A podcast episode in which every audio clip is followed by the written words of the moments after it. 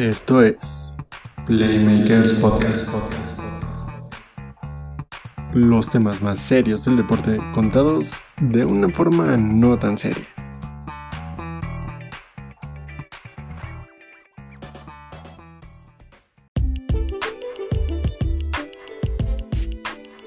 Buenas a todos, bienvenidos a este su podcast de cabecera, Playmakers.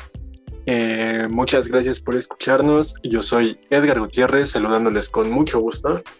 Y del otro lado está el buen Abraham Michel para hablar sobre los temas más importantes en el ámbito deportivo que nos han pasado en la última semana. ¿Cómo estás, mi buen Abraham? ¿Qué tal, mi Edgar? Y chido aquí. Otro, otro programa más que llevamos aquí a cabo muy feliz porque se viene la mejor etapa del año, güey, que es escuchar a Pepillo Segarra en la Serie Mundial, güey. El buen Pepillo Segarra poniendo apodos absurdos a todos los equipos. Es como su Navidad adelantada, güey. Sí, es, es la etapa. Imagínate, se juntó el, el básquetbol, el béisbol y el americano en una sola en una época, esto debe ser la época más feliz de su vida. Y más con el bass, güey. Yo, yo, siempre he visto que se vuelve loco con el bass. Bueno, no loco, sino como se apasiona más, güey, y saca más de su creatividad. Pues, algo extraño que en su momento pasó a, a ser alguien de, que te, de quien te burlaras, güey, a, esperar a, esperar el año, güey, el, mes del año para que lo escuches, güey, y digas, pinche Pepillo, quisiera ser igual de feliz que tú. y eh, recuerdo que justo el domingo, me parece que fue el juego 7 entre las rayas de Tampa Bay. Las mandarrayas de Tampa Bay. Contra los Astros de Houston. Eh, estaban haciendo memoria Pepe Segarra, Enrique Burak y este Toño de Valdés de, de, las series mundiales que más habían significado para ellos, de sus series mundiales donde se la habían pasado mejor y así. Entonces empezaron a recordar varias series mundiales y este y así, ¿no? Nombraron como tres o cuatro. El caso es que eh, después, tiempo después, en Twitter, le escribió su hijo de Pepe Segarra diciéndole que cómo se le había olvidado la serie mundial donde había ido con sus hijos, que había estado acompañado por sus hijos, y esa no la nombro. Qué gran hijo de Pepe puta, Segarra. Pepe Segarra. Ah, sí, es cierto. Ah, esa la pondré en la número 5.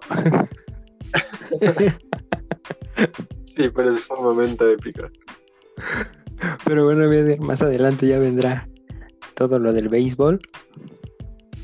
Sí, lo tenemos, tenemos bastante que hablar sobre, sobre eso. Justo al tiempo que estamos grabando este programa, está iniciando el primer juego de la Serie Mundial entre los Dodgers y eh, las, las mantarrayas.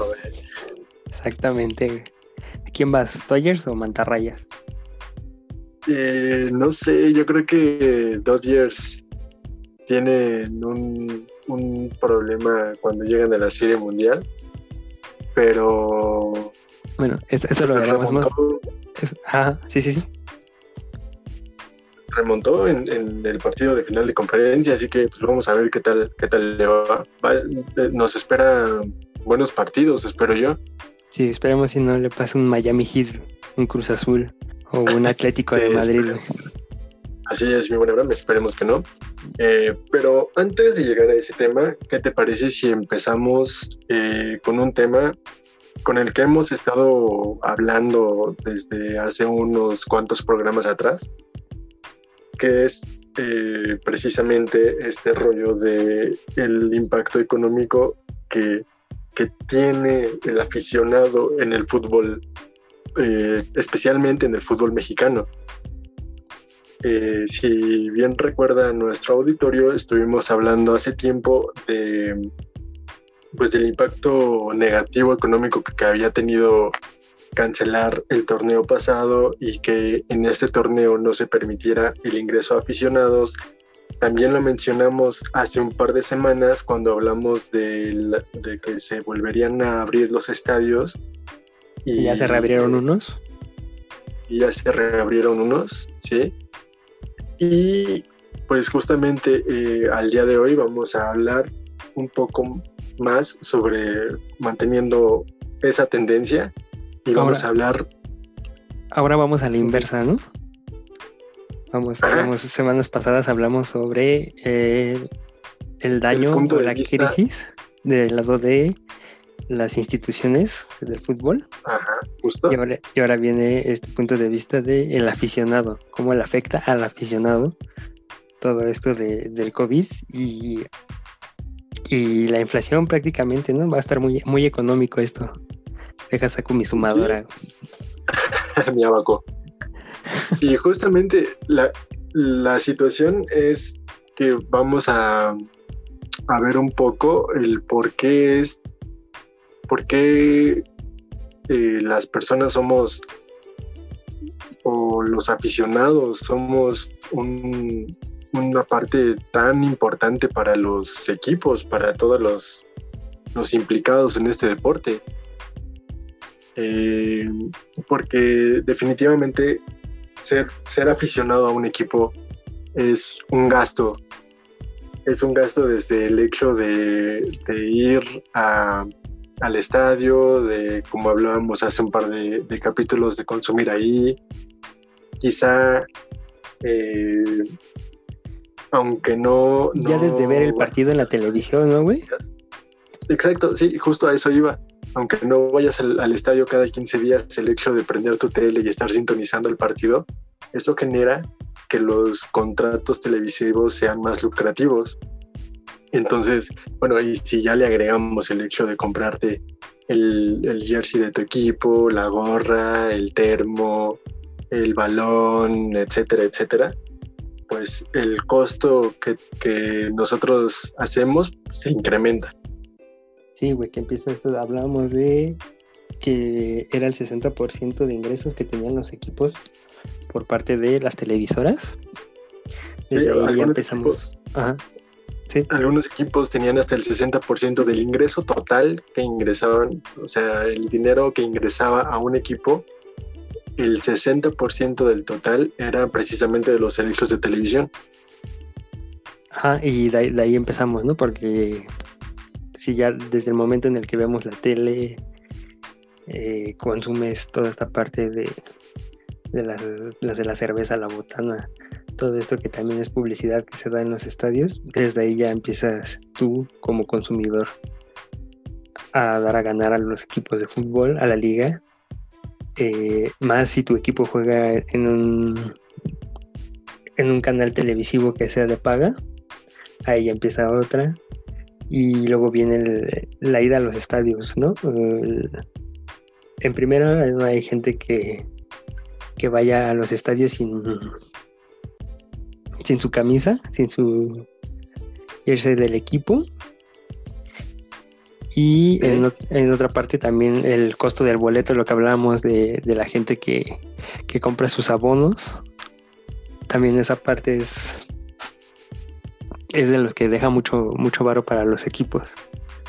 Sí, y lo que tú decías hace ratito, que incrementa también el hecho de que el equipo que, que, ves sea transmitido por una televisora de paga.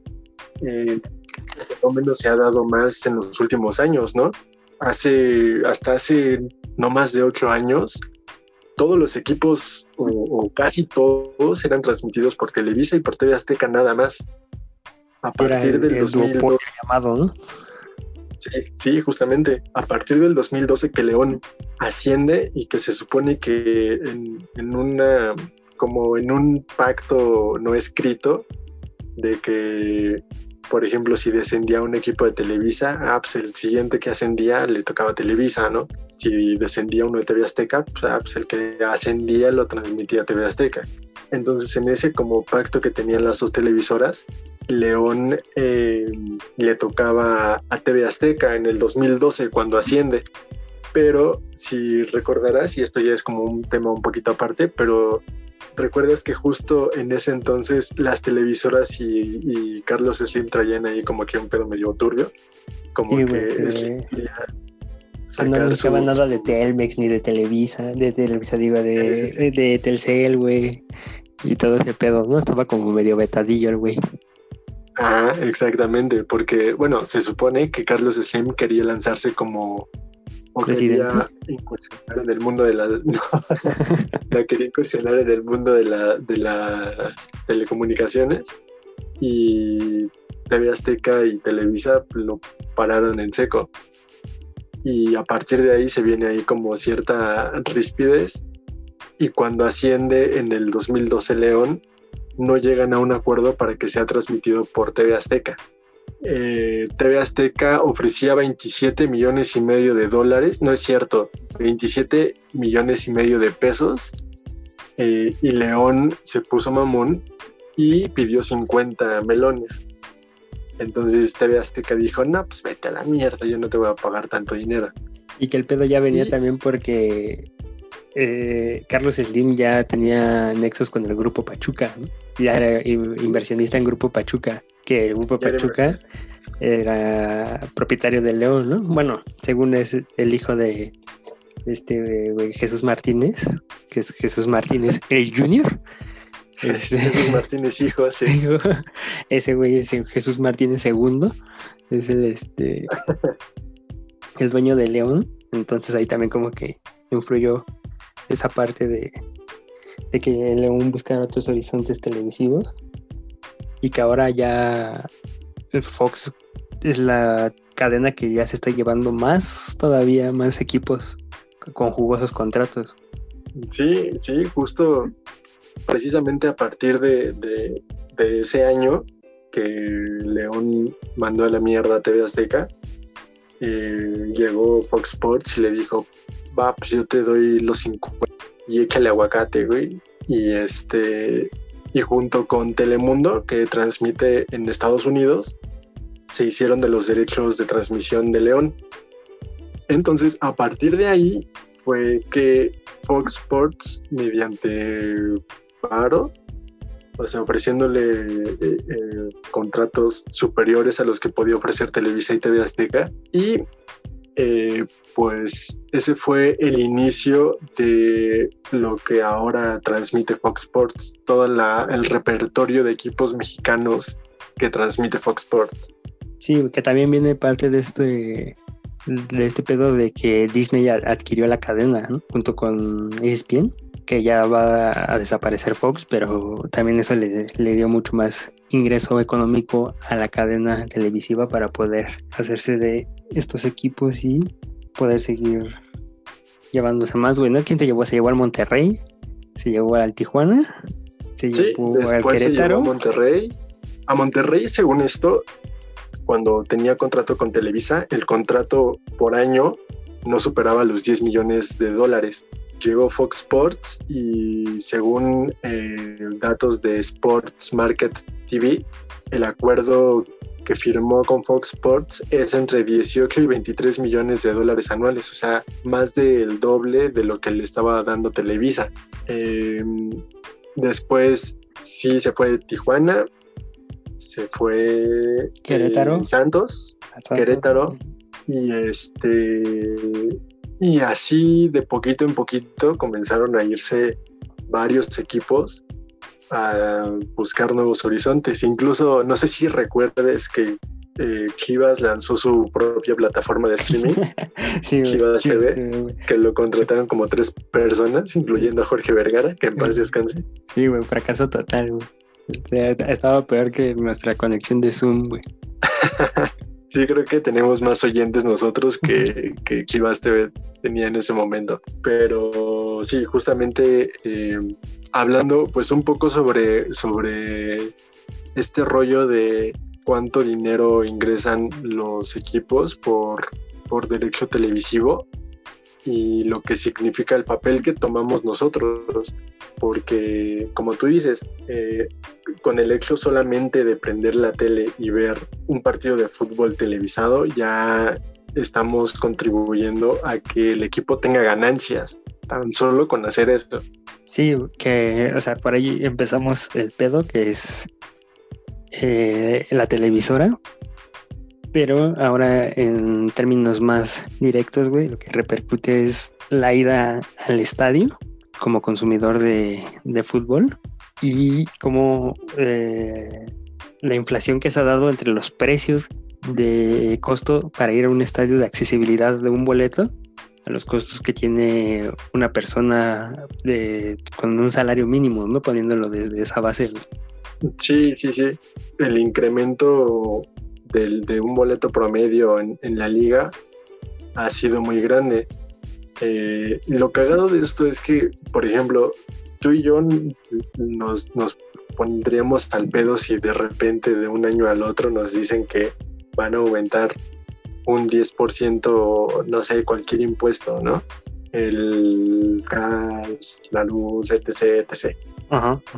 Pero la gente que va a los estadios como que no ha querido hacerla de a pedo. No sé si no se ha dado cuenta que de a poquito en poquito ha ido incrementándose demasiado el costo de, un boleto, el costo promedio de un boleto. Sí, güey, te, sí, te digo, te, la van metiendo de a poquito, güey, porque no, no te das cuenta. Yo recuerdo, güey, las, las primeras veces que llegué a un estadio, güey, recuerdo valía 80 varos la entrada, por muy caro de las últimas veces que fui al estadio, ya tiene mucho, güey, tampoco es como que sea una persona que vaya mucho al estadio. La última vez que fui fue en un partido de Libertadores, mi equipo el Zacatepec, güey, estaba en Libertadores, pero ese sí no sé qué, si tenga el, precio sea directo, güey, con, con la federación, o ese ya cambia porque sea eh, torneo de Comebol, pero recuerdo ya sería un un 280, güey, de boleto. Eso fue que en el 2015. Y por lo último que sé, güey, es que ahora ya un boleto te sale como unos 3, 360 varos, 360 lanas para ir, güey. Nada más el puro boleto, güey, sin contar el consumo de adentro, güey, los pasajes o gasolina, lo que vayas a gastar para transportarte allá. El jersey, güey, que te decías, no, es muy poca la gente que va sin, sin la playera del equipo al estadio, que también es otro costo que también ha incrementado muy cabrón, güey. Entonces ese tipo de, gastos, güey, va siendo también las entradas fuertes para los equipos. Fíjate, entre, bueno, en el 2010 el, el costo promedio de un boleto para un estadio en México era de 226 pesos. Eh, y para este año, bueno, los, los costos de la primera parte del año donde aún se podía ir al estadio rondaban los 420 pesos en promedio.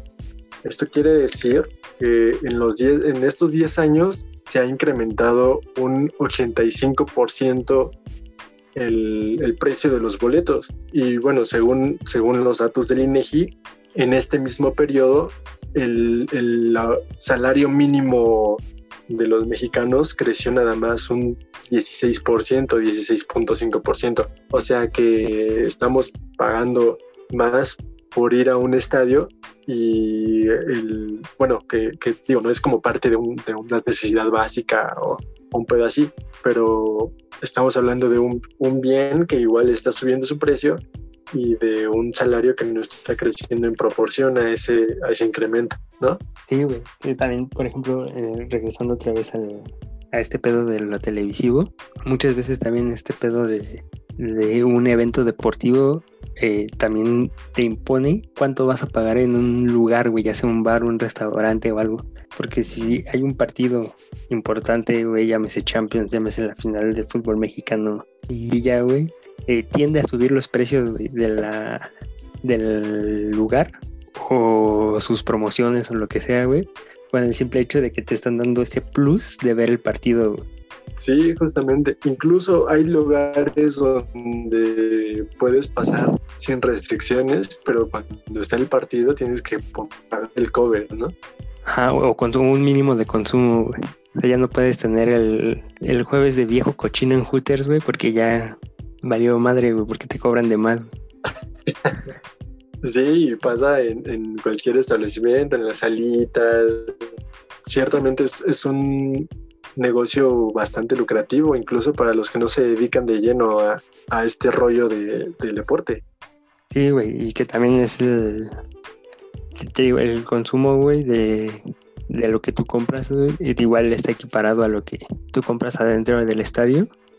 Las chelas, güey, que he conocido, bueno, no conocido, sino gente que ves, güey, en el estadio, que se puede mamar hasta 10 chelas seguidas. Y hay un, cierto tiempo en donde el, por protocolo te piden que dejes de vender cerveza. Creo que son los 15, después de los 15 minutos del segundo tiempo. Y la banda, güey, compra cinco cervezas. Los 15, ¿no? Ajá, güey. Ajá. Compra, o sea, antes de eso, güey, compra como cinco cervezas, güey, así chingue su madre, que te, vale. Te digo, yo las últimas veces que fui, güey, valía como 80 varos, güey. Y según por lo que me dicen, ahora ya vale como unos 120, güey, 150 varos una chela. Una chela, bueno, que ni siquiera es una caguama, yo creo. Sí, ¿no? Y, rebajadita, rebajada con agüita de dudosa procedencia. Sí, güey, que no sabes si son hielos, si son miados o qué chingados es lo que... Con la cerveza que sobró desde hace 15 días y, y ese es un, también un gasto excesivo, güey, que se da en la, dentro de, de la liga, güey y, la otra cosa que hablábamos, güey, era de, los jerseys. Güey, ¿hace cuánto tiempo que no? ¿Tú, tú cuánto tiempo tiene que te compraste un jersey, güey, de tu equipo? Uy, hace como cinco años, fácil. Fácil, fácil, hace como cinco años. Creo que la última vez que me compré un, jersey del, del América era cuando los dirigía Nachito Ambriz, creo. Nachito Ambriz y su corte a la broche de estética unisex. no, yo el último que tuve, güey. Del mismo, el mismo peluquero que la quita lo dueña. sí, güey. que llegaba a pedir su tapa plana, güey. Y cuando todavía no existía, cuando todavía el güey que iba contigo en la secundaria no era el que el que tenía su barbería, güey, y te cobraba 100 baros. Otro pinche ratero, güey, de la inflación. Ándale. y es, sí. No, güey, te digo, y te digo, güey, el, último que tengo, güey, fue de, yo creo que como por el 2010, güey. Cuando se cumplían, sí era una, uno conmemorativo del Toluca. Y, sí, güey, fue el último que compré y esto ni siquiera ni siquiera sé si lo compré o lo, me lo regalaron bien ni me acuerdo pero pero sí últimamente entras a ver por ejemplo yo siempre he querido conseguir uno de, Argentina güey y para, encontrarlo güey en una tienda primero está cabrón güey porque como que no es muy vendido y en segunda güey el precio es una mentada de madre si lo pides por encargo güey pasa de los de los 1500 pesos güey.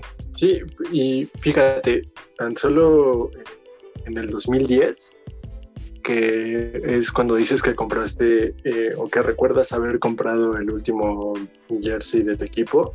En ese año costaba en promedio, el costo promedio de un jersey de, de un equipo de la liga era de 750 pesos. Este año el costo promedio es de 1.500 pesos.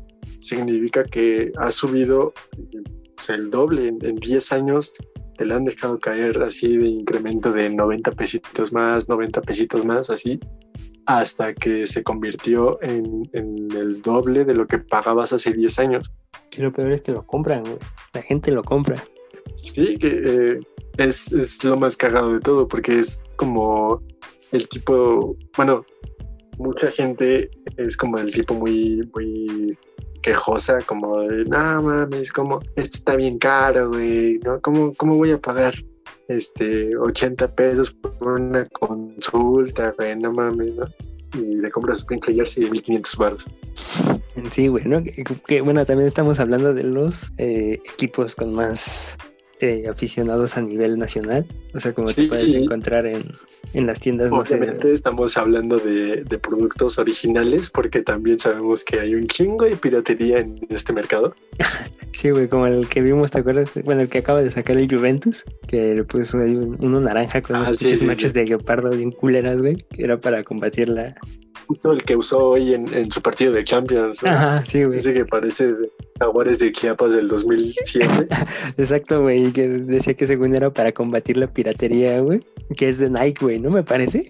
Ah, el de la Juve creo que es de Adidas, pero sí bajo ese, ese concepto según de que eh, cada jersey tiene un, eh, como un diseño único y que con eso estás eh, como frenando la piratería porque Obviamente los jerseys que te encuentres en, en Tepito, por ejemplo, no van a tener el diseño autorizado por Adidas pero no mames, eso se lo pasa cualquier persona que se dedique a hacer jerseys piratas, eso se lo pasa por los huevos y empieza a producir jerseys aunque no se parezcan a los que hace Adidas.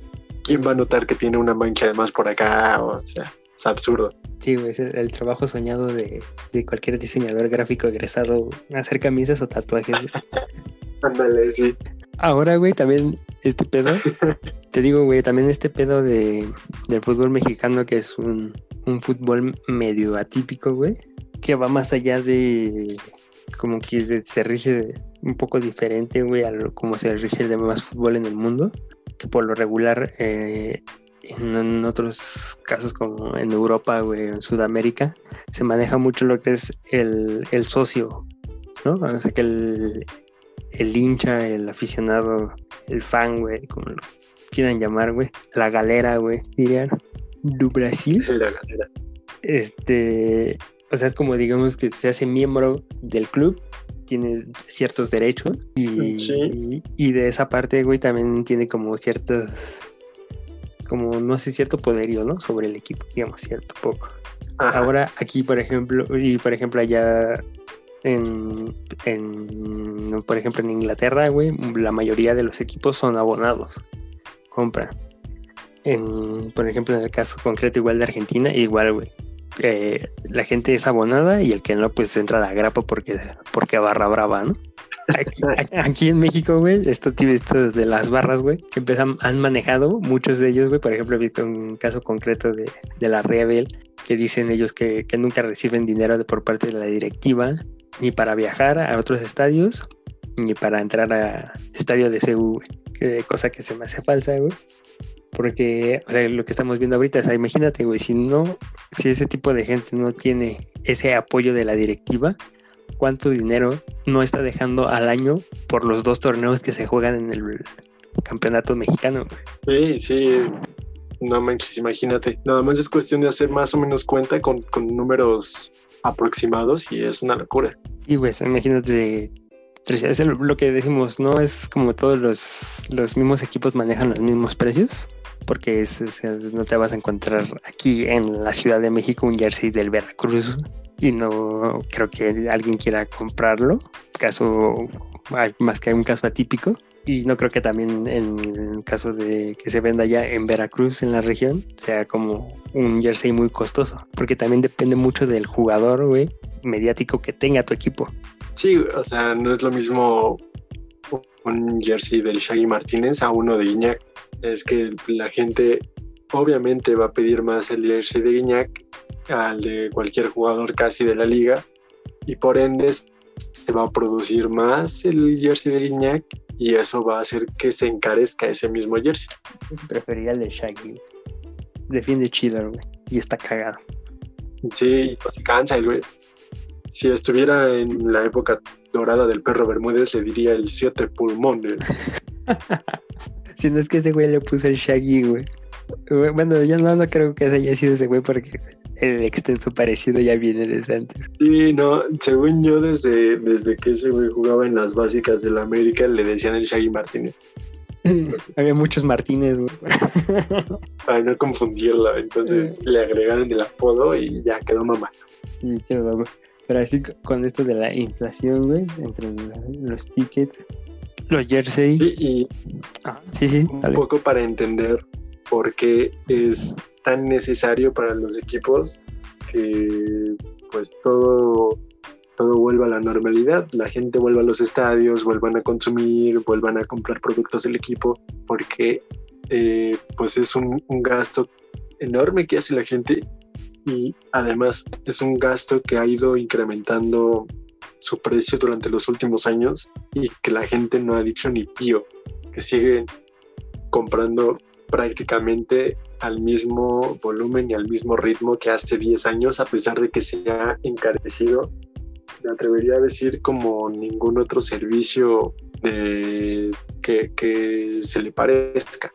¿Hasta, ¿Hasta cuándo AMLO? ¿Hasta cuándo? Dinos. Hasta cuándo, maldito socialista. Y, y eso, también esa parte, güey, lo que, terminando con ese pedo que te decía de, del fútbol, la diferencia entre algunos países con México, güey, es que en México todos los equipos de primera división son parte de una empresa o son una empresa. Entonces esa empresa a huevo tiene que generar ganancias. No es como en otros eh, países, güey, que vienen equipos de... Sí, sí. Que se sostienen, güey, como asociaciones civiles, güey. Sí, o que lo, son eh, sociedades, o sea, no pertenece a un solo dueño el equipo, sino que es como un, una, una cooperativa. Una junta directiva y son varios asociados, pero sin corrupción, como la cooperativa. pero sin apostar contra tu equipo, güey. sí, justo. Así te, te digo, güey. Otra parte que también va muy de la mano, güey, a todo esto de la mercadotecnia y los datos que se manejan eh, dentro del fútbol, güey, que te pueden llevar a los equipos con, con mejor este, estado financiero o mejores eh, los equipos con los jugadores mejores pagados, güey, también ha sido este pedo al que le vamos a entrar ahorita, que es el Big Data, güey.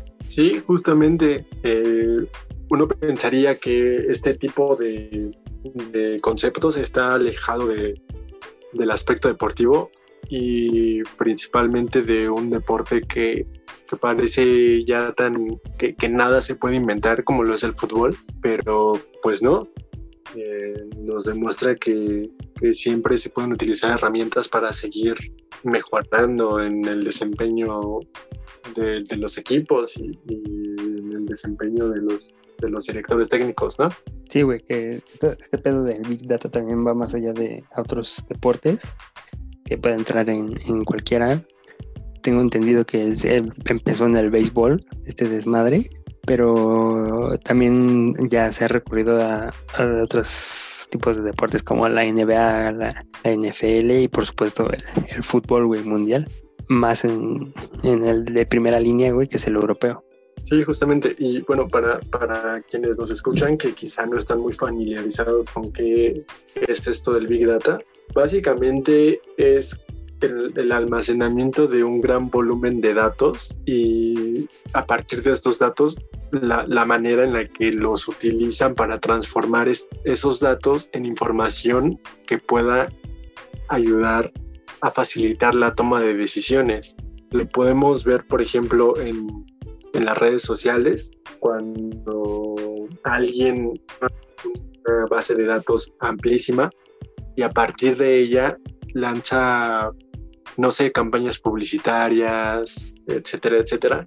No sé si recuerdas ahora el escándalo en el que estuvo el equipo de campaña de Donald Trump hace tres años por el caso de Cambridge Analytics Ah, sí, sí, Que era precisamente una, una, agencia de, de, este, de análisis de, de, Big Data que se encargó de, de, hacer propuestas de campañas a favor de Donald Trump, robándose los datos de cientos de miles de, estadounidenses, eh, los datos de, sus redes sociales, y a partir de ahí crear campañas que favorecieran a Donald Trump. Entonces, eso, eso es el Big Data, como tomar datos masivos de, muchos aspectos y de muchas personas y a partir de ahí esos datos ponerlos en función para que puedan eh, ser utilizados para resolver algún problema en concreto.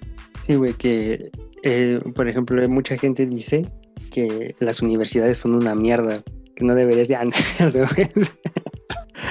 Te debes de emprender, güey. Que debes de tener un negocio, mentalidad de tiburón, güey. A mí no me hables de fútbol, háblame de negocios.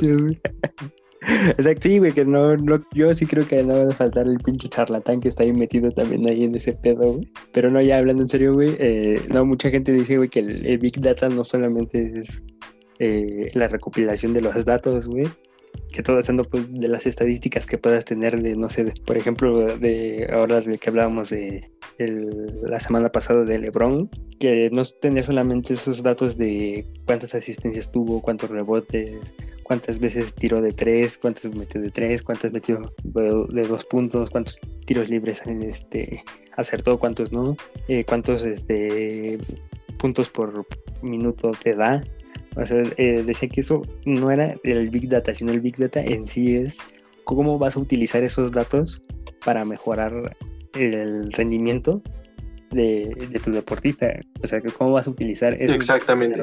para que él dé más o se mantenga en la misma línea que te aleja, que te arroja el, Big Data, güey. Que es como por computadora, güey, ¿no? O sea, ya es, es un programa de computadora, ya no tienes así como 15 güeyes así como escribiendo almanaques, güey, pinche el datos al azar, güey, ¿no? De, las estadísticas, güey. o sea, eso ya no, o sea, es más bien, es lo que dicen, el Big Data ya es como de las estadísticas que te puede sacar un güey en una semana, el Big Data te las va a dar en un minuto. Exactamente, y fíjate, justamente con respecto a eso, mandamos a nuestro becario a que hiciera una entrevista con el em, departamento de Big Data de un equipo de la Liga Balompié Mexicana. Así que, ¿qué te parece si vamos con nuestro queridísimo becario a que nos diga qué se encontró por allá? Dale, dale. Así es amigos, me encuentro en el departamento de Big Data de los industriales de Naucalpan equipo de la Liga Balompié Mexicano. Aquí es donde nos darán un pequeño tour por todo lo que hacen en este departamento. Así es, mira, aquí trabajamos en un grupo de 8 personas y nos encargamos de generar la mayor cantidad de estadísticas para que el equipo pueda tomar buenas decisiones, ¿no? Este de aquí es Solís, y no te dejes engañar por sus ojos, ¿eh? A pesar de estar visco, es un excelente elemento. ¿Sí no, mi Solís? Gracias, jefe. Em, me esfuerzo por ser de utilidad. De lo que deberías encargarte es de presentarme a tu hermana. Ah, no es cierto, Solís. Ah, bueno, sígueme, por acá. Este de aquí es el jefe del departamento. O sea que aquí se sienta, está en su computadora. no, él es el jefe. ¿Su jefe es una computadora? Qué, gracioso eres. Este, claro que sí, es una inteligencia artificial superior. Trabajamos todos en conjunto, pero siempre bajo sus órdenes. Y siempre es un placer servirle. Pero... Ven, continuemos. No digas nada. La última vez que el jefe se enojó dejó visco al Solís, así que mejor llévatela tranquila. Ah, eh, eh, está bien. Ah, hasta aquí mi reporte. ¿Volvemos con ustedes, muchachos? Cámara, Solís, ponte a trabajar, pinche huevo. Pues sí, mi buen Abraham, como logramos escuchar, eh, justamente sí, aquí los industriales en Aucalpan sí tienen a un departamento con varios güeyes que están trabajando para recopilar datos. Y, pero bueno, eso es en una liga que, una liga emergente que recién está saliendo. Pero como tú dices, en las ligas de primer mundo, de primer nivel, pues la cosa la administra una sola computadora. Sí, güey, estamos hablando de la crisis que hay aquí en el fútbol, güey. Y pues también hay que generar empleos, Ya me imagino ahí a los industriales, güey, mandando, llega, mandándote mensajes por Facebook, ¿Te interesa ganar dinero fácil y rápido? únete a nuestro equipo. sí, únete. Contratación inmediata, no experiencia. Contratación inmediata, sí, güey. Experiencia no necesaria. Reportarte con el señor publicando fotos. publicando fotos en lugares exóticos, güey. Sí, güey. Mira lo que logré trabajando desde mi celular. Acá con un iPhone, güey. Y de esos zapatito mocasín, güey. Pero sí, justamente em, en los lugares donde eh, estas personas estafadoras no, no te quieren convencer por Facebook a cada dos minutos, se utiliza el Big Data como como herramienta justamente para potenciar a los equipos de, Europa principalmente. Un claro ejemplo es precisamente eh, el Liverpool de Jürgen Klopp. El hecho tan solo de que Jürgen Klopp haya llegado a Liverpool es culpa del Big Data. Hay un tipo que es el director de análisis de Liverpool que se llama Ian Graham, que fue el encargado de, tomar la decisión o de pasarle como a la directiva la, opción de llevar a Klopp al equipo. Eh, a pesar de que Klopp el, el, año, el último año en el que estuvo en el Borussia Dortmund no pudo ganar ni la Liga, ni la Copa, ni la Champions y todas las perdió, todo, todo eso lo perdió contra el mismo rival, el Bayern Múnich. Pero la decisión no fue tomada eh, con respecto al éxito o al fracaso que haya tenido Klopp en la temporada como, como decía Bielsa cuando, cuando no lo corrieron por no pasar de ronda en el Mundial del 2002, que, que dijo que era muy prudente que, que a alguien lo confirmaran pese al fracaso, porque pues es muy fácil agarrar y tomar una decisión y decir, güey, pues no, no cumpliste, no, no, en este caso no te podemos contratar en el Liverpool, güey, ¿no? No pudiste o sea, perdiste los tres títulos contra un mismo rival que no te voy a contratar, pero la decisión fue más allá, fue tomada no solo desde el punto de vista de los resultados, fue tomada desde muchos puntos estratégicos de Liverpool. Eh, tomando en cuenta que el Borussia Dortmund era el equipo que más pateaba gol en la Bundesliga durante el periodo de club, el equipo que más presionaba en la Bundesliga, era el equipo que más pases acertaba en terreno contrario, igual en la Bundesliga. O sea que estos aspectos fueron los que llevaron a que Klopp tomara el equipo, ¿no? ¿no? O sea, más allá de sus resultados, que, podía aventarse un partidazo y ganar este, de visita ante el Schalke o ante un equipo complicado y de repente se podía dejar puntos contra el colero de la liga, ¿no? Entonces, más allá de los resultados, fue este, precisamente este análisis de los datos duros lo que llevó a que Klopp llegara al Liverpool. Sí, güey, que va, más allá de, como dices, el, resultado de campeonatos, sino el, todo es estas, como decíamos, todas estas estadísticas de, de cuánto patea gol, cuántos pases por este se dan en un partido, la posesión de la pelota, todo esto arroja a que Klopp venga a Liverpool y asesorado con este Big Data se le arme un equipo que tenga las mismas estadísticas o que llegue al, nivel estadístico que marca el, Big Data para que se haga lo que este güey ya venía haciendo o se mejore todavía. Sí, justamente, porque si nos ponemos a checar las contrataciones que, que ha hecho Liverpool últimamente, no se ha gastado los cientos de millones de euros que ha gastado Barcelona, Real Madrid, el mismo PSG. De hecho, el Liverpool es el, quinto equipo con, con, con, mayor inversión desde que Klopp tomó al equipo. O sea que no ha tirado tanto dinero por traer a jugadores estrella, sino que trae jugadores como bien específicos, ¿no? Como, ¿sabes qué, güey? Necesito alguien eh, con un chingo de ida y vuelta, que, un volante con un chingo de ida y vuelta, con este, no sé, güey, con, buen disparo a gol. Y a partir de ahí, este, perdón, a partir de ahí ya comienza. Eh, sí, güey. Este, me, me, atarcó el cargajo de Lolita Yala, güey. Posible COVID, güey. este, mm, sí, entonces a partir de ahí es que compran a los jugadores, ¿no? Sí, güey, que no vas a, comprar un, este, por ejemplo, digamos, unas estadísticas como el chicharito, güey, que muchas veces le llegó a cuestionar su porcentaje de efectividad, que es un güey que te puede patear 15 veces a gol, güey, pero de esas 15, dos van, dos son goles y tres van a la portería. Entonces ahí es como ya este tipo de estadísticas te van marcando que si tú quieres un güey que patee 15 veces, 12 veces vayan al arco. Sí, sí, sí, exactamente como decíamos, es el uso de los datos, de los datos duros, de una base enorme de datos en función de, un equipo para mejorar a un equipo o, una parte específica del equipo. Me viene a la mente también, por ejemplo, el fichaje de, de Van que fue la compra más cara para un defensor en la historia, pero que pues, el vato la rompió, ¿no?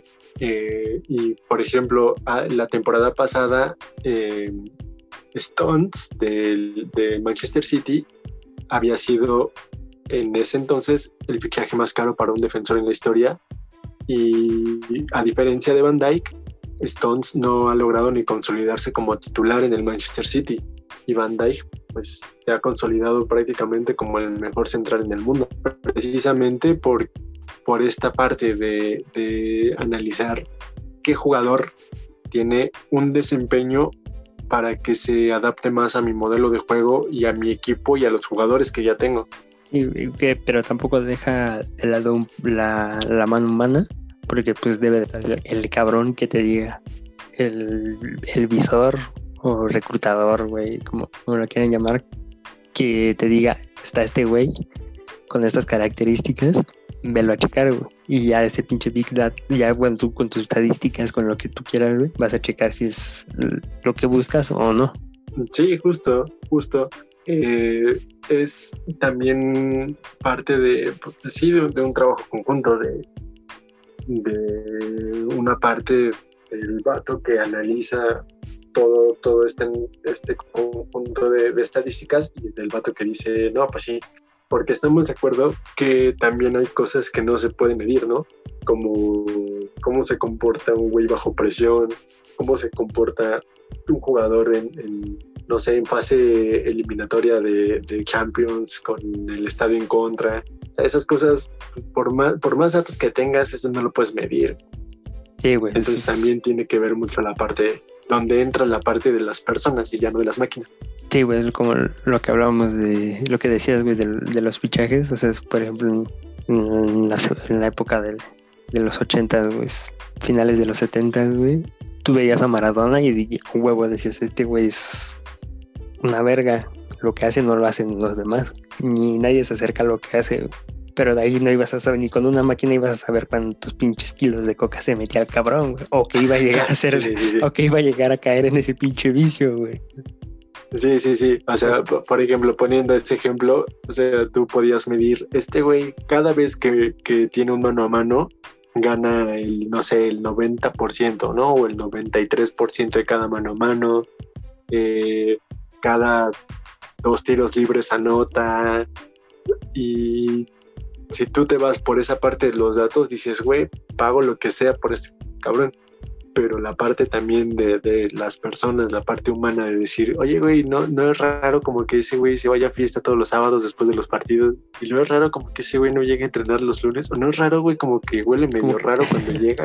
No es raro que esté muy efusivo dando marometas, güey, en el calentamiento. no es muy raro que fue al baño y regresó más prendido que todo, güey. Sí, güey, que ahí en esa parte del factor humano sigue presente, porque tú no vas a saber cómo el, deportista se va a comportar eh, fuera de, la cancha, güey. Que ahora ya también se va mucho de su asesoramiento, güey, como LeBron James, güey. El Cristiano Ronaldo, ¿no? Que ya, o sea, dejan de. se vuelven atletas de alto rendimiento. Sí, exactamente. Entonces, estamos hablando, es parte comedia de lo que hace la máquina y ya viene después lo que hace una persona, el ser humano, al interpretar esos datos que te da la máquina y al, más profundamente al jugador, porque justo, o sea, no es solamente lo que haces dentro de la cancha, son, son muchos aspectos los que llegan a convertirte en un verdadero atleta de élite. En conclusión, las máquinas nunca vencerán, No, que este, solo no digas a la máquina de los industriales, porque nos va a dejar viscos como Solís. A ver, eh, justamente hablando de esto del Big Data, güey, curiosamente lo que hablábamos en un principio era que eh, esto fue utilizado eh, primeramente en el béisbol. El béisbol fue el, primero en incursionar en el Big Data para ver la efectividad de los peloteros y de los pitchers. Sí, justamente fue eh, el, primer foco de análisis, pues, para que los reclutadores tuvieran una mayor facilidad a la hora de escoger a los mejores prospectos y ver quién tenía potencial para lograr un lugar en las grandes ligas y pues quién, quién no. Y en caso de que tuvieran potencial, en qué necesitaban mejorar, en qué necesitaban eh, trabajar más, etcétera, etcétera. Sí, güey, que por ejemplo en este caso, en, los deportes estadounidenses, que son deportes que se vienen ahora sí que gestando desde las preparatorias universidades para hacer los drafts y todo este pedo, güey, ya vienen siguiendo a los a los jóvenes prospectos mm, con este pedo de las estadísticas, güey, a la hora de, de elegirlos en algún draft. Sí, de hecho, por ejemplo, poniendo eh, como el caso de, de la semana del draft en la NFL, donde los, los jugadores que van a estar disponibles para ser elegidos hacen una serie de, de pruebas como correr 40, 40 yardas y pues se va llevando el registro de qué jugador eh, tuvo menor tiempo en, correr las 40 yardas o qué, qué jugador fue el que logró saltar más alto, qué jugador fue el que logró más, eh, más repeticiones en, en el press de pecho. Y todo este registro lo van guardando precisamente para llevar un, un conteo o un- una base de datos de, de los jugadores y así hacer una mejor selección a la hora del draft. Sí, te, te tienen más vigilado que el gobierno. Más, más vigilado que Mark Zuckerberg. Sí, güey, ese día. Con eso se dice todo, güey, con esto del, del Big Data, güey. Así que o te pones chingón o te pones chingón, güey, porque si no, güey, Que no que, no todos, que no todos lo utilizan, güey, ¿no? Hay que poner eh, claro eso, güey, que no, no todo el- hay gente, hay clubs, eh, equipos que todavía lo utilizan a la vieja usanza de ya vamos a ver, vamos a ver al pibito. Sí, sí, hay, desde luego hay equipos en varias disciplinas que prefieren el, el viejo método. Sí, güey, pero lo mismo que decíamos, güey, ¿no? Del, también la parte de conocer el- la parte hu- humana de el deportista y no solo la, lo que te puede hacer dentro de un campo de, de juego. Entonces, pues sí, justamente eh, el béisbol fue el pionero en este, en este menester. Y el, el béisbol que justo mencionábamos al principio, eh, la temporada está llegando a su fin. Quedan como máximo siete juegos ya. Como decíamos, hoy empezó la, la Serie Mundial. Hoy se juega el primer encuentro de la Serie Mundial. A ver, a ver, voy a ver, voy a ver cuánto van, güey. A ver, checa el resultado. Y pues sí, hoy inicia este camino al campeonato para alguno de los dos equipos. Verga, güey. En 8-1, güey. Favor, ¿quién? 8-1 a favor los Dodgers. güey. Estamos en la séptima alta, güey. ¡Wow! ¡Qué piedra de los Dodgers! Se mamaron 4, güey. 4. Hasta la cuarta entrada, güey. Los Dodgers metieron 2. Y después en la quinta, 4. Qué 4. Y en la eh. sexta, otras 2, güey. Tampa solo metió una en la quinta entrada. güey. Creo que para el juego inicial, para este partido, iba a abrir Clayton Kershaw de, por parte de los Dodgers. ¿Y dónde Que- se va a poder Kershaw- güey? ¿Qué pedo? Lo están dejando reposar para que más adelante en la serie sea él el que rescate el equipo. Y no tenga que ir a, a robar señales, güey, del equipo contrario. Que se rumora que se, que se hizo, güey, en el partido sexto contra, contra los Bravos. Que dicen que, Ah, sí, pero, sí, pero si quieres vamos a, vamos a ver cómo se hace un poco esto de, del robo de, de señas, güey, en el béisbol. Y regresamos y, y hablamos de este pedo. Va que va, me late.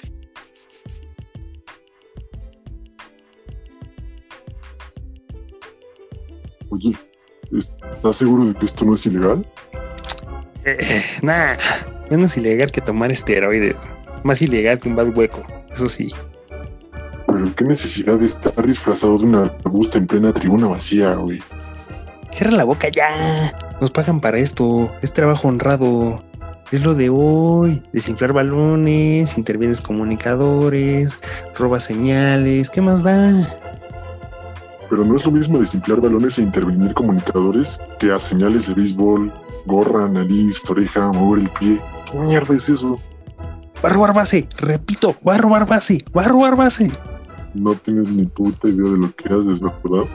¿Tú crees que sos un improvisado, verdad? ¿Pero qué le está pasando al pitcher? Lleva 10 veces seguidas lanzando a primera base. así es mi buen trabajo Ya, sa- ya sabes, güey. sí, güey, ya sabes que cuando te agarras la gorra, güey, corres a segunda. güey. Me agarro la gorra, güey, se está trabando. se está trabando la transmisión, güey. Que viene, este, Sí, este, es- este pedo del, del robo de señales viene ya desde. oh, puta, ¿qué año fue? ¿2018, güey? Cuando se enfrentaron este, igual los bueno, Se rumora, se rumora que desde el 2000. Ah, es que creo que sí fue 2000. No es cierto, 2017, cuando los Astros de Houston eh, le ganan justamente a los Dodgers en la Serie Mundial. Se rumora que desde esa Serie Mundial los Astros ya venían robando señales. Después, la Serie Mundial del año siguiente, del 2018, que los Astros pierden de nuevo contra este, los, los Red Sox. Contra los Colorados, diría Pe- Los Pepillo Segarra. Colorados de Boston. sí, eh, también lo- los Colorados vuelven a robarle las señales a, a los Dodgers. Y pues muchos aficionados de- del equipo de Los Ángeles pedían que le dieran, le sumaran esas dos series mundiales al- a, los Dodgers. Cosa que era totalmente imposible. Imposible, fue un voto por voto, casilla por casilla, versión béisbol. Sí, güey, que, o sea, para, para poner más o menos en contexto a, a la banda que no sepa de qué mierdas estamos hablando, güey, eh, en el béisbol, güey, de- desde, yo que de años 30, 20, güey, no sé, eh, se acostumbran a hacer señales, güey, de, no sé, agarrarse la gorra, güey, la nariz, la oreja, mover el pie de una cierta forma, para dar, eso significa una señal de si me agarro la gorra va una bola rápida, ¿no? Si me agarro la nariz, digamos, una, una bola lenta. No tengo ni puta idea de cómo lo maneje cada equipo, porque si supiéramos, güey, pues obviamente ya todo el mundo sabría qué va a hacer el pinche pitcher, güey, ¿no? Pero... Sí, pues para, para que hace señas, mejor le gritas al catcher, ¿no? Te así, güey. Le chiflas, güey. Sí, justamente es, es parte de la comunicación entre el pitcher y el catcher. Eh, y pues se rumora que había personas infiltradas o personas que hacían labor de, scouting para fijarse qué seña significaba qué cosa y que así le, le pasaran como el dato a los bateadores y los bateadores supieran reconocer las señales y de esa forma pues, poder conectar más fácilmente o reconocer los lanzamientos y pues así eh, lograr conectarles, ¿no? Que tiene un poco de sentido porque justamente esta serie mundial de los Astros conectaron cuadrangulares al, al por mayor, caían como cascada, era, era completamente absurdo. Y que eh, en esta parte está también el, el, catcher, güey, quien recibe la bola atrás del, del bateador. Y ese güey hace señales igual, ¿no? Con los dedos te marca, ¿no? Una, dos, tres, cuatro, ¿no? Que en esa parte, güey, si vamos ya a lo que hablábamos hace rato de las tecnologías avanzadas, pues cualquier güey que pueda tener acceso a una cámara super vergas con un zoom raja madre, güey, pues te va a poder ver, güey, qué es lo que está marcando ese güey y mandar la señal rápidamente a la banca, güey, para que el bateador sepa más o menos qué es, por dónde va ir la bola, güey. Sí, exactamente. Y eso pues es lo que se rumora estuvieron haciendo el equipo de los Red Sox y el equipo de los Astros. Y que ahora Eh, se, le, bueno, se le achaca a los Dodgers. Sí, que las vueltas que da la vida, ¿no? Por eso supuestamente pierdes una serie mundial. Como el güey que dice, no, ma, yo no era infiel, pero así me hicieron, güey. no, güey, el pretexto pendejo, güey, ¿no? Sí, sí, sí. Y este, y bueno, es eh, de esta manera se rumora que dejaron fuera a los Bravos de Atlanta, que Atlanta justamente en Estados Unidos es, ha tenido, le ha llovido carrilla por todos lados, porque Atlanta, Atlanta es el lugar como si, como si Cruz Azul fuera un lugar, sería Atlanta. Porque Si Cruz Azul fuera un estado de la República. Sí, sí, sí, porque eh, justamente eh, el año pasado eh, el equipo de, de Georgia del fútbol colegial de Estados Unidos iba ganando por 20 puntos a la mitad del tercer cuarto y terminó perdiendo el partido. Después eh, pues el recordado caso de, de los Falcons de Atlanta que perdieron el Super Bowl contra los Patriotas de Nueva Inglaterra, que igual un partido que iban ganando 28-3 casi al término del tercer cuarto y terminaron perdiendo.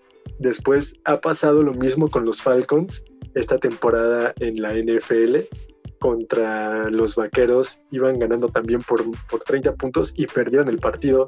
Te digo, y, ahora eh, los, los Bravos de Atlanta que iban ganando la serie contra los Dodgers por 3 a 1 y les remontaron, les dieron la vuelta a los Dodgers. O sea, es como si, si te digo, como si Cruz Azul fuera un, un estado de Estados Unidos, ese es Atlanta. güey. La cooperativa Cruz Azul Atlanta. La cooperativa, sí, me parece que hay algún cabrón por ahí apostándole en contra de los, todos los deportes de Atlanta, güey, Billy Álvarez al lado de, porque metió un seguro ahí. de los dueños, güey. Haz esto, güey, no, apuéstala. Apuesta en contra, güey, apuesta en contra. y esa... eh, asegurando a todos los equipos de Atlanta y y llevándose su varo, güey. Y que aparte, güey, en, en- en el juego. Fue en el, en el juego 5, güey. Eh, los Dodgers ya en primera entrada iban ganando 11-0, güey. 11-0, güey. Una puta locura, güey. sí, qué pedo. Y, y para el juego 5, donde eh, ya solo necesitaban un juego los Bravos de Atlanta para llevarse la serie, para avanzar a la serie mundial. Sí, güey. Y que de, del otro lado, güey, de las mantarrayas, eh, sí venían a raja madre, güey, ¿no? Mandaron a la verga a los Yankees. Y luego la final de conferencia la pasaron sin ningún problema. Y el, ahora tenemos la serie Pues también mundial. Hubo siete partidos. Ah, sí, siete partidos, pero no tan, tan este tan dramáticos como este, güey, ¿no? De que güey 3-1 y la cagó. Sí, sí, sí. Y este, Y que al final son. Era algo que se esperaba, ¿no? Porque Atlanta fue un, un muy buen equipo en la temporada regular, fue el equipo número uno de su conferencia. Entonces era algo El número uno no eran los Dodgers, güey. bastante... Ajá, pero de la otra conferencia. Mm, ese Tampa, güey. Los dos, ¿no? Tampa y los Dodgers vienen siendo los número uno, ¿no? De cada uno de su conferencia. Ajá, de sus respectivas conferencias. Ajá, Exactamente. Sí, ah, es que te entendí Atlanta, güey, perdón. Ah, no, no, no. Tampa. Eran, pues sí, lo- los, los número uno y era algo como, pues esperable que, que se posicionara en la Serie Mundial. Sí, güey, que ahora ya tenemos este juego, güey. Que ahorita, hace rato iba 8-2, güey. 8-1, digo. Ahorita ya va 8-3, güey. Ya metieron dos en la séptima baja. Las rayas, güey. Las rayas. Y que eh, no sabemos si ya esté jugando ahorita Julio Urias. Julio Urias, güey. eh, eh, pitcher mexicano. Que ya viene, ya había jugado también, ¿no? La pasada, es su segunda serie mundial que juega con los Dodgers. ¿no? Ya había jugado contra la- Sí, los Red Sox. Y ahora contra los Red Sox, sí. juega esta. Esta donde, según los críticos más duros del deporte, del rey de los deportes, diría el mago Septim, que se estar pudriendo en su tumba, güey, este, viene más, viene más maduro, güey, ya viene más con, este, pichando de lo mejor, güey, eh, rompiendo récords como el récord de, de Valenzuela, güey, de ganar más, este, más partidos de, En postemporada, ¿no? temporada, güey. Ajá, sí. Sí. Y ahora viene, este, pues esperar que sea el, el cerrador de estas, este, en esta serie. Y también está Víctor González, güey, ¿no? Un joven de, de 24 años, güey, me parece. Que igual fue escauteado, güey, por... Ay, no me acuerdo cómo... ¿Te acuerdas cómo se llama esta pinche escuela que tú me dijiste un día, güey? La escuela de... de... Eh, no recuerdo. Ah, Ac- Academia, Academia Alfredo Harp, güey. Ah, sí, sí, sí. Está en Oaxaca, güey. De ahí fue escauteado el güey. Sí, una, una academia que justamente tiene eh, pues como propósito eso, buscar talentos en el béisbol mexicano y posicionarlos en las ligas mayores, ¿no? O sea, algo como lo que quiere AMLO, pero más ambicioso, pues, y mejor planeado. Bueno, con más varo, güey. Eh, Sí, con los recursos. Y que ahora, güey, pues se pinta un- una serie pareja, güey. ¿no? Se, se podría decir que a lo mejor las, las mantarrayas venían más fuertes que los Dodgers, güey, por cómo llegaron, pero pues ahorita estamos viendo el, el primer juego que los Dodgers vienen también con todo, güey, pero pues tampoco hay que confiarse porque pues ya vimos lo que le pasó, güey, a Atlanta y lo que ha pasado también en el básquet, güey, que el 3 a 1 no, no te asegura que ya seas campeón. Sí, y justo lo que hablábamos, lo que hablábamos en el básquet, ¿no? Cuando remontas una serie de esa magnitud, cuando pues las posibilidades están completamente en tu contra, llegas recontra motivadísimo a, a la siguiente serie, porque pues si ya vamos, ya lograste prácticamente renacer, lo que generes a partir de, de ahí ya es ganancia. Sí, güey, que ya viene. Y aparte el, el béisbol, güey, que es esta parte en la que te puedes ir alargando el partido súper cabrón, güey. De, o sea, que tienes la oportunidad, la oportunidad está en ti, güey. ¿No? Que puedes, por ejemplo, ahorita ir perdiendo 8-3, pero si llegas a la novena, güey, y te enrachas, güey, puedes dar una vuelta de 9-8, güey. O sea, ahí, ahí sí no hay sorpresas, ¿no? O sea, no es como que sorpresivo que pase ese tipo de cosas, güey. Porque se ha visto Sí, no, He visto, o sea, la, sea, la- recuerdo un juego de serie mundial, güey, no me acuerdo de qué año. La neta, güey, se- perdón, no soy experto. Este, ni me pagan por decir esto. este, pero no, pero recuerdo una serie mundial, güey, de un partido, güey, que duró como tres horas, güey, que fueron un chingo de entradas, güey. Eran en- entre- Pues, fueron entradas que se fueron. Hace unos años la serie mundial en la que los, los Cubs lograron este, romper la maldición tuvo un Ah, la maldición de la cabra, güey. Ajá. Sí, tuvo un séptimo partido de locura.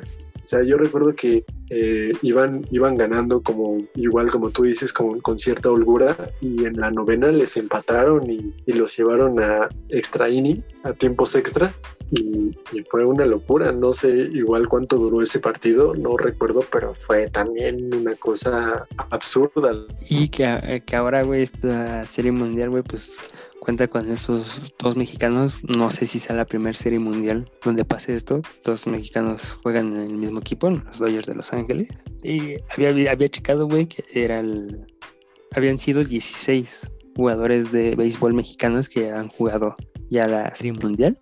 Desde el 54, güey, hasta, hasta este 2020, güey. Y obviamente resaltando la figura de, del Toro Valenzuela, igual en los mismos Dodgers. Sí, el grande Valenzuela. Y este esto nos pone en la en la odiosa comparación de que de- si crees que el, béisbol mexicano güey necesita más apoyo para seguir generando este tipo de o sea de, de, de más de 100 años que tiene el béisbol como deporte güey solo 15 mexicanos han estado eso te dice algo güey ¿no? de que hace falta como un poco más de apoyo en esa parte. Sí, desde luego, desde luego.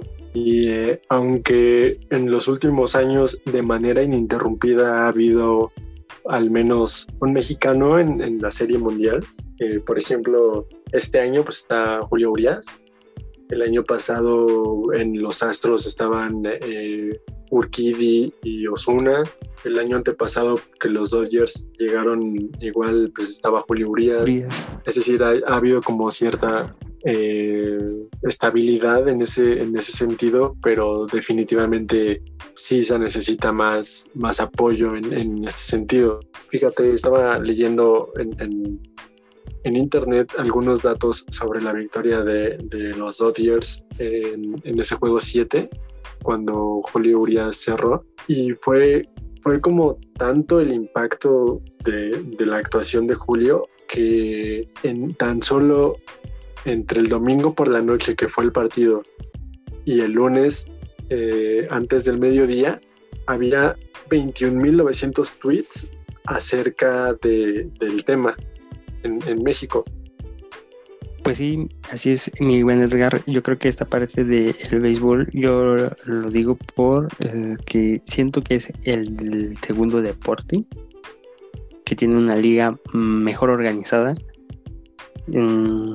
profesionalmente en el país, güey, después del fútbol con la Liga del Pacífico y, y este pedo, güey, que a lo mejor podría dar un poquito más para seguir exportando talentos. Sí, eh, y a pesar de ser la segunda más desarrollada, creo que está todavía muy, muy, muy por debajo de la Liga Mexicana. Y aún así ha logrado colocar a varios beisbolistas en equipos importantes que están disputando pues la Serie Mundial, ¿no? Ni más ni menos. Así es como ahorita lo vemos. Y bueno, real. Y antes de cerrar este programa, güey, eh, quisiera mandarle un saludo a un amigo que nos eh, escucha, güey, que se llama Sergio Gutiérrez, que ya le prometí, güey, que vamos a hacer un, un programa, güey, invitándolo para que nos hable cómo es el fútbol empresarial, güey. El fútbol que se juega en las empresas, equipos de empresas, güey. Y ahí le va su saludito al Sergio. Se lo mando hasta el último para que escuche todo el programa, el cabrón. No lo voy a decir en dónde está el saludo. Sí, haces bien, haces bien. igualmente saludos por acá. Gracias por escuchar el programa, mi buen Sergio. Y bueno, hasta aquí el programa de hoy. Muchísimas gracias a todos los que nos escucharon y hasta la próxima que nos escuchemos. Nos despedimos de este lado Edgar Gutiérrez. Nos vemos. Abraham Michel les saluda con todo gusto y se despide de ustedes. De nuevo, muchísimas gracias a los que nos oyeron y pues nos escuchamos la siguiente semana. Bye bye. Chao.